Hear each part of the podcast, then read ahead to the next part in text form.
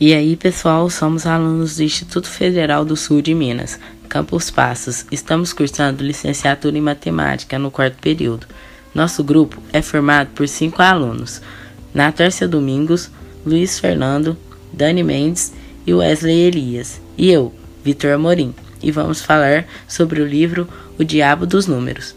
O livro segue um padrão metodológico partindo de conceitos bem básicos até chegar em ideias bem abstratas sobre o assunto em questão, estabelecendo uma relação de episódios, noites, que também podem ser vistas como capítulos, inovando práticas pedagógicas que são descontraídas e ligando diferentes didáticas. São necessárias 12 noites para contar a história de Robert, um jovem que sofre com problemas matemáticos.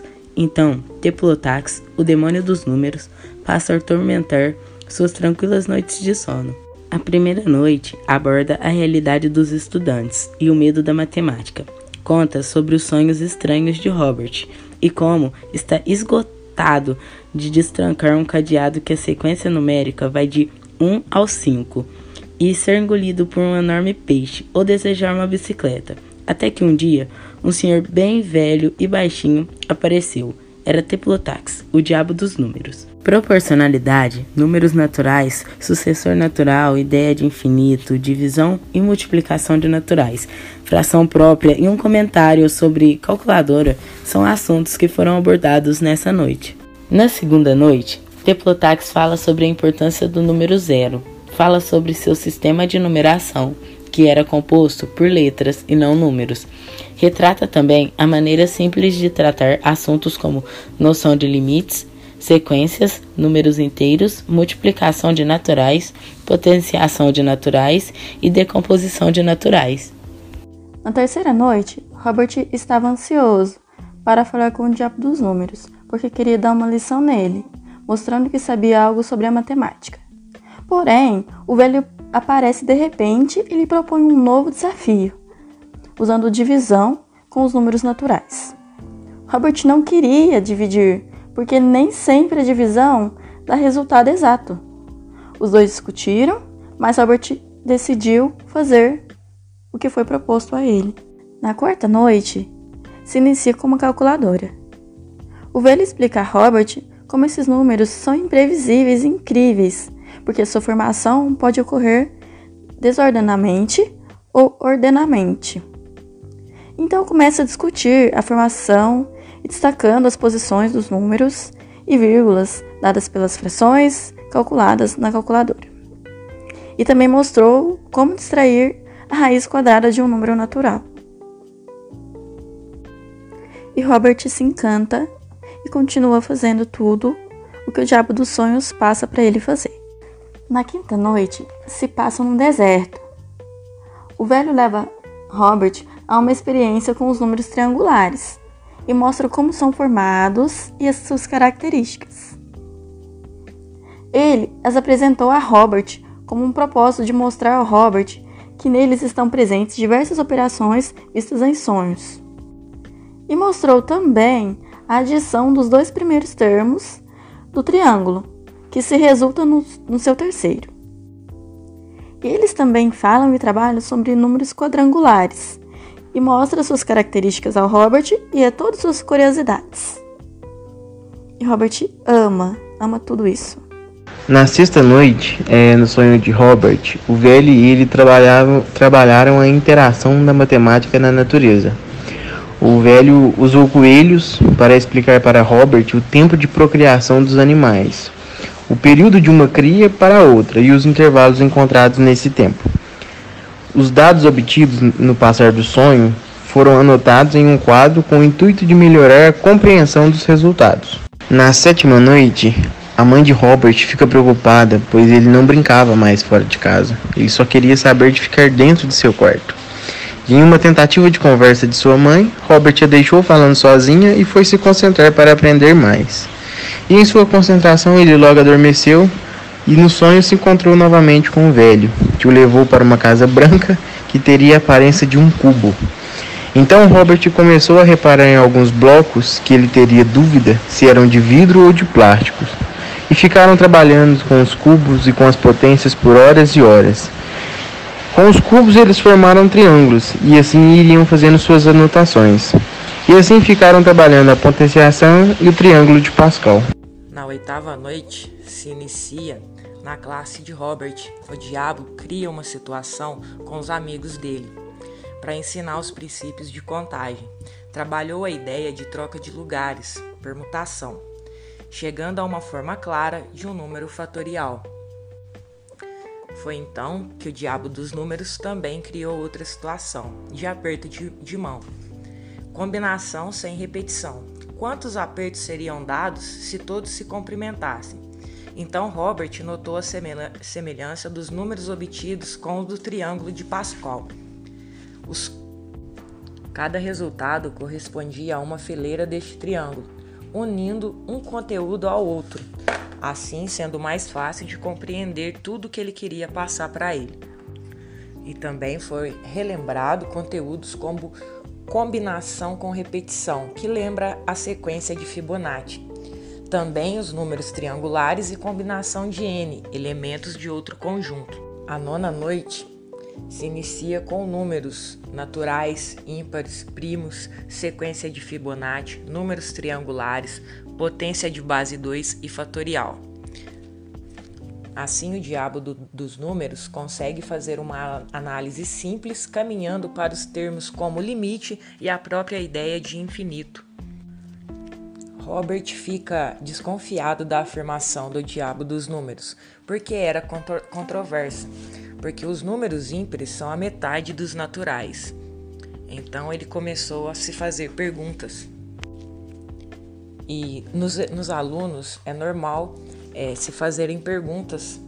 E é isso mesmo que o diabo dos números queria: despertar a curiosidade de como usar aquelas novas ferramentas e de como deverá usar no, nos problemas do dia a dia da matemática. Isso é o que o aluno precisa para aprender e absorver melhor a matéria. Na décima noite, Robert se via sentado em uma cadeira de cinema, em um frio muito intenso, quando de repente o, dia o diabo dos números surge atrás dele. Nesse momento, ambos começaram um diálogo sobre a formação de Robert perante a sequência Fibonacci. Durante longos diálogos, algumas regras e curiosidades foram estabelecidas e conduziram à história do número de, de ouro. Diante dessas regras, Robert desenvolveu uma sequência de fatos que passa tanto pela geometria plana quanto pela geometria espacial, onde ambas estavam ligadas ao número de ouro. A apresentação do número de ouro, utilizando vários conteúdos, ajuda o aluno a perceber como a matemática se relaciona entre si e cada conteúdo estão ligados às demais.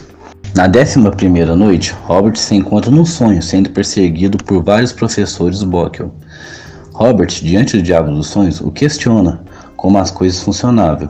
O diabo dos, dos números, por sua vez, trata de explicar que a matemática, em várias situações, é fácil de ser mostrada em determinados assuntos, porém é difícil provar se tais fatos possuem uma base sólida, pelo fato de que a matemática está em constante mudança e descobertas, que podem levar centenas de anos para ser estabelecidas. Na décima segunda noite, a última noite dos sonhos, o diabo dos números encontra Robert. Ele entrega um convite de jantar. Esse jantar iria acontecer nada mais nada menos do que no, no inferno dos números, ou o paraíso dos números. Nesse jantar se encontravam várias figuras ilustres da matemática, como Gauss, inventor dos números complexos, o inventor do pi, o inventor dos números 1 e 0, e Lord Russell, que provou que 1 mais 1 é igual a 2. Durante esse jantar, após o término, Robert recebeu um medalhão, onde ele era concedido como o grau mais baixo do, como aprendiz dos números. Após essa última noite dos sonhos, Robert nunca mais sonhou como o diabo dos números. Porém, depois desse dia, suas habilidades matemáticas melhoraram. E ele via que suas habilidades melhoraram graças ao medalhão que ele tinha ganhado no jantar, quando ele se encontrou com várias figuras ilustres da matemática.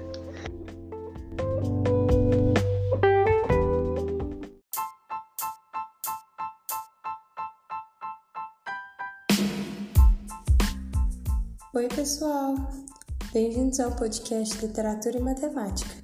Meu nome é Amanda, sou acadêmica em matemática e hoje venho apresentar a vocês um romance matemático apaixonante e delicioso de ler. O livro de hoje é Tio Petrus e a Conjectura de Goldbach. Ele foi produzido pelo escritor Apóstolos Doxiades, nascido em 1953 na Austrália e criado em Atenas. Estudou na Universidade Columbia em Nova York. Além de escritor, ele também era cineasta e teve seu livro Tio Petrus publicado em mais de 12 países. Tio Petrus foi traduzido para o português por Cristiane Gomes de Riba. Mas e o que é essa tal conjectura de Goldbach? Em matemática, uma conjectura é uma proposição que muitos matemáticos acreditam ser verdadeira, porém não foi provada. A conjectura de Goldbach é um dos problemas mais antigos e famosos da matemática. Foi proposta em 1742 por Christian Goldbach em uma carta dedicada a Leonard Euler. A conjectura diz o seguinte: todo número par maior que 2 pode ser representado pela soma de dois números primos, como por exemplo 8, que é, pode ser representado por 3 mais 5, que são dois números primos. Esta conjectura parece simples, mas está longe de ser resolvida. Quando o livro foi publicado em 1992 por Apóstolos Doxiades, ela já tinha seus 250 anos e até hoje ela permanece indemonstrada. Então esse romance conta a história de Petros Papacristos, que era considerado a ovelha negra da família.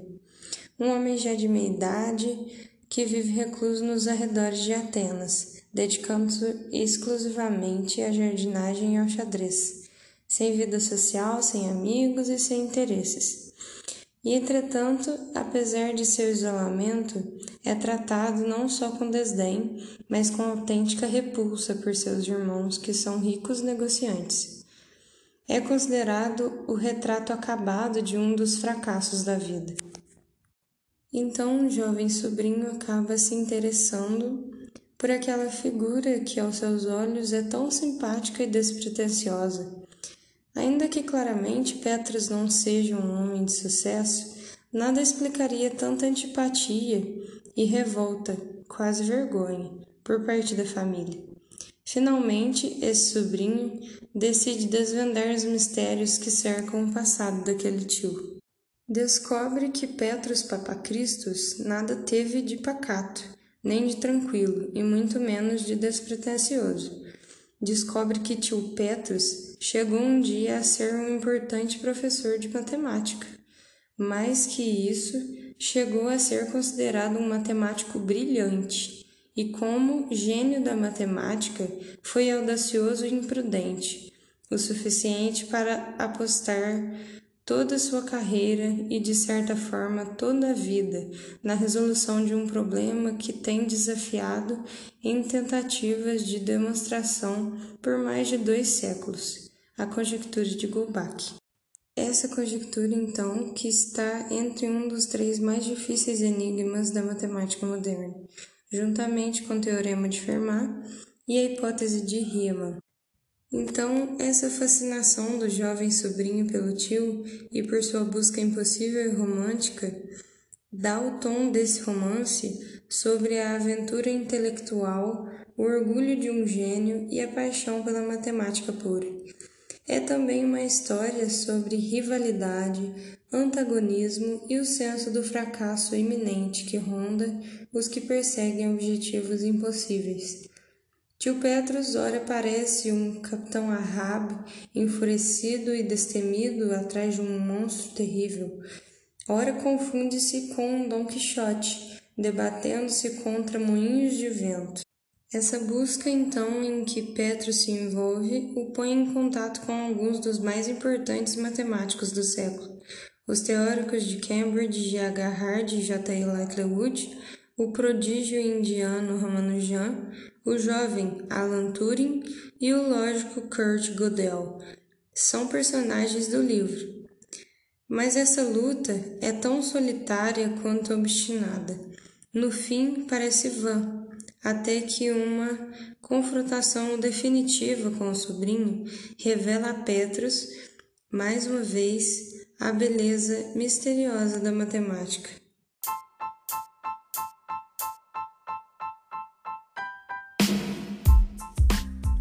Então, esse foi o livro de hoje, pessoal. Espero que tenham gostado. É, vocês conseguem achar ele na internet por PDF e eu indico muito vocês lerem ele porque ele é um livro muito bom, muito uma leitura muito gostosa de se fazer.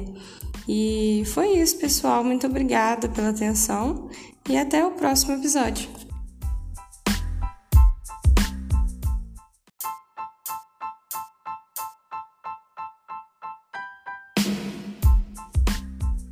Oi, pessoal! Bem-vindos ao podcast Literatura e Matemática. Meu nome é Amanda, sou acadêmica em matemática e hoje venho apresentar a vocês um romance matemático apaixonante e delicioso de ler. O livro de hoje é Tio Petrus e a Conjectura de Goldbach. Ele foi produzido pelo escritor Apóstolos Doxiades, nascido em 1953 na Austrália e criado em Atenas. Estudou na Universidade Columbia em Nova York. Além de escritor, ele também era cineasta e teve seu livro Tio Petrus publicado em mais de 12 países. Tio Petrus foi traduzido para o português por Cristiane Gomes de Riba. Mas e o que é essa tal conjectura de Goldbach? Em matemática, uma conjectura é uma proposição que muitos matemáticos acreditam ser verdadeira, porém não foi provada. A conjectura de Goldbach é um dos problemas mais antigos e famosos da matemática. Foi proposta em 1742 por Christian Goldbach em uma carta dedicada a Leonard Euler. A conjectura diz o seguinte: Todo número par maior que 2 pode ser representado pela soma de dois números primos, como por exemplo 8, que é, pode ser representado por 3 mais 5, que são dois números primos. Esta conjectura parece simples, mas está longe de ser resolvida. Quando o livro foi publicado em 1992 por Apóstolos Doxiades, ela já tinha seus 250 anos e até hoje ela permanece indemonstrada. Então esse romance conta a história de Petros Papacristos, que era considerado a ovelha negra da família. Um homem já de meia idade que vive recluso nos arredores de Atenas, dedicando-se exclusivamente à jardinagem e ao xadrez, sem vida social, sem amigos e sem interesses. E, entretanto, apesar de seu isolamento, é tratado não só com desdém, mas com autêntica repulsa por seus irmãos, que são ricos negociantes. É considerado o retrato acabado de um dos fracassos da vida. Então, o jovem sobrinho acaba se interessando por aquela figura que, aos seus olhos, é tão simpática e despretensiosa Ainda que claramente Petrus não seja um homem de sucesso, nada explicaria tanta antipatia e revolta, quase vergonha, por parte da família. Finalmente, esse sobrinho decide desvendar os mistérios que cercam o passado daquele tio. Descobre que Petrus Papacristos nada teve de pacato, nem de tranquilo, e muito menos de despretensioso descobre que tio Petrus chegou um dia a ser um importante professor de matemática. Mais que isso, chegou a ser considerado um matemático brilhante e, como gênio da matemática, foi audacioso e imprudente, o suficiente para apostar toda a sua carreira e, de certa forma, toda a vida na resolução de um problema que tem desafiado em tentativas de demonstração por mais de dois séculos a conjectura de Goldbach. Essa conjectura, então, que está entre um dos três mais difíceis enigmas da matemática moderna, juntamente com o teorema de Fermat e a hipótese de Riemann. Então, essa fascinação do jovem sobrinho pelo tio e por sua busca impossível e romântica dá o tom desse romance sobre a aventura intelectual, o orgulho de um gênio e a paixão pela matemática pura. é também uma história sobre rivalidade, antagonismo e o senso do fracasso iminente que ronda os que perseguem objetivos impossíveis. Tio Petrus ora parece um capitão Ahab, enfurecido e destemido atrás de um monstro terrível. Ora confunde-se com Dom Quixote, debatendo-se contra moinhos de vento. Essa busca, então, em que Petro se envolve, o põe em contato com alguns dos mais importantes matemáticos do século, os teóricos de Cambridge G. H. Hard e J. E. Littlewood, o prodígio indiano Ramanujan, o jovem Alan Turing e o lógico Kurt Gödel. São personagens do livro. Mas essa luta é tão solitária quanto obstinada. No fim, parece vã, até que uma confrontação definitiva com o sobrinho revela a Petrus, mais uma vez, a beleza misteriosa da matemática.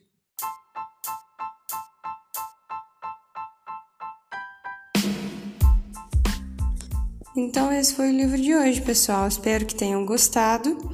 É, vocês conseguem achar ele na internet por PDF e eu indico muito vocês lerem ele porque ele é um livro muito bom, muito uma leitura muito gostosa de, se fazer. E foi isso, pessoal. Muito obrigada pela atenção e até o próximo episódio.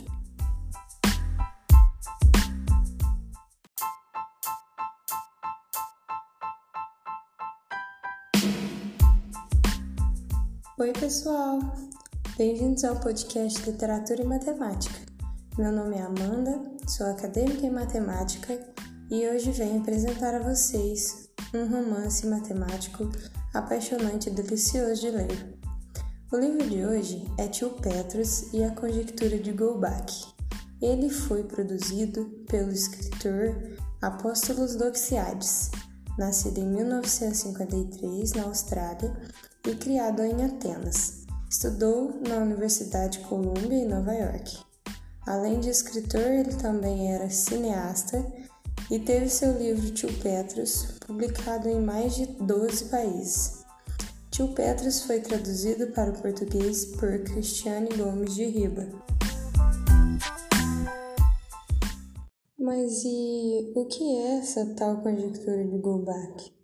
Em matemática, uma conjectura é uma proposição que muitos matemáticos acreditam ser verdadeira, porém não foi provada.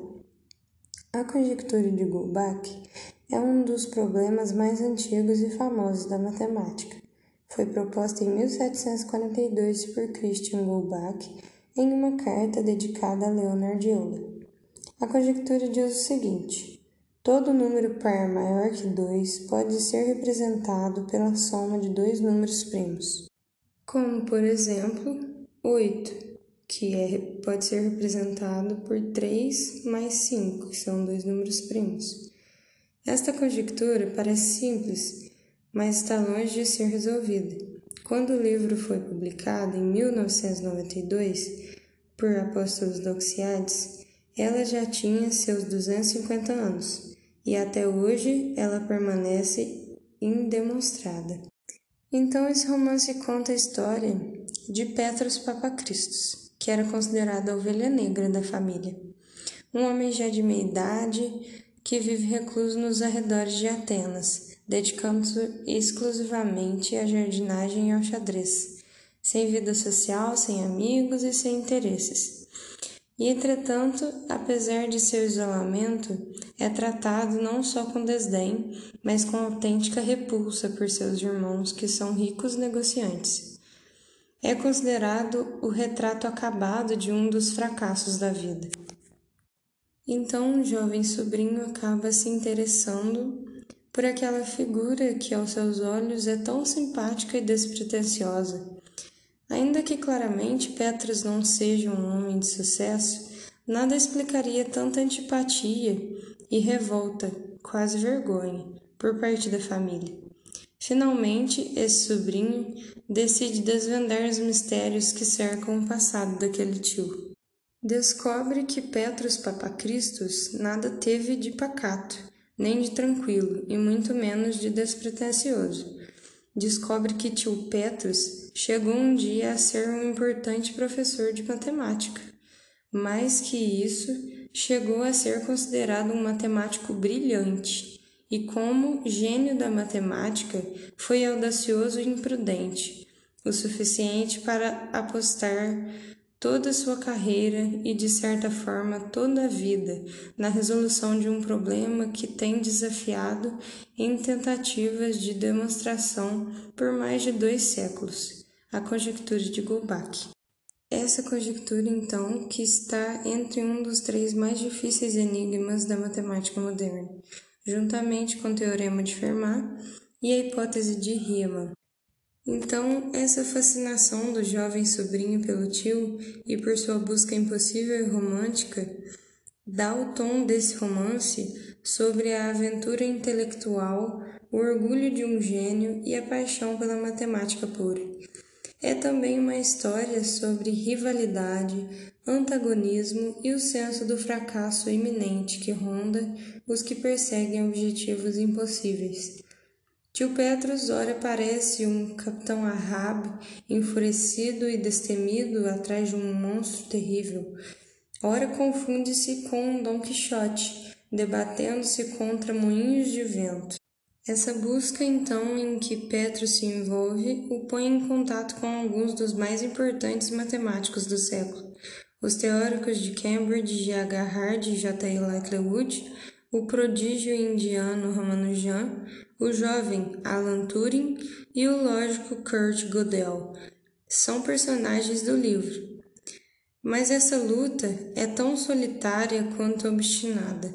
No fim, parece vã, até que uma confrontação definitiva com o sobrinho revela a Petrus, mais uma vez, a beleza misteriosa da matemática.